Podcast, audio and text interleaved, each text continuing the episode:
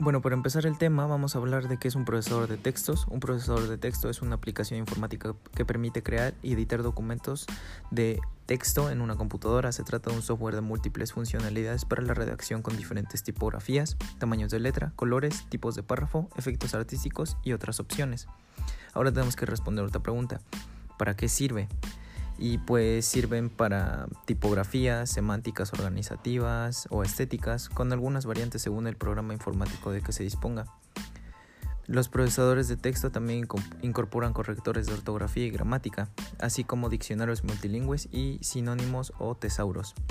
A lo largo de mis estudios en el USC hemos elaborado con ayuda del profesor algunos trabajos en Word, en el cual ocupamos los procesadores de textos como una guía de viajes. Y pues eso sería todo.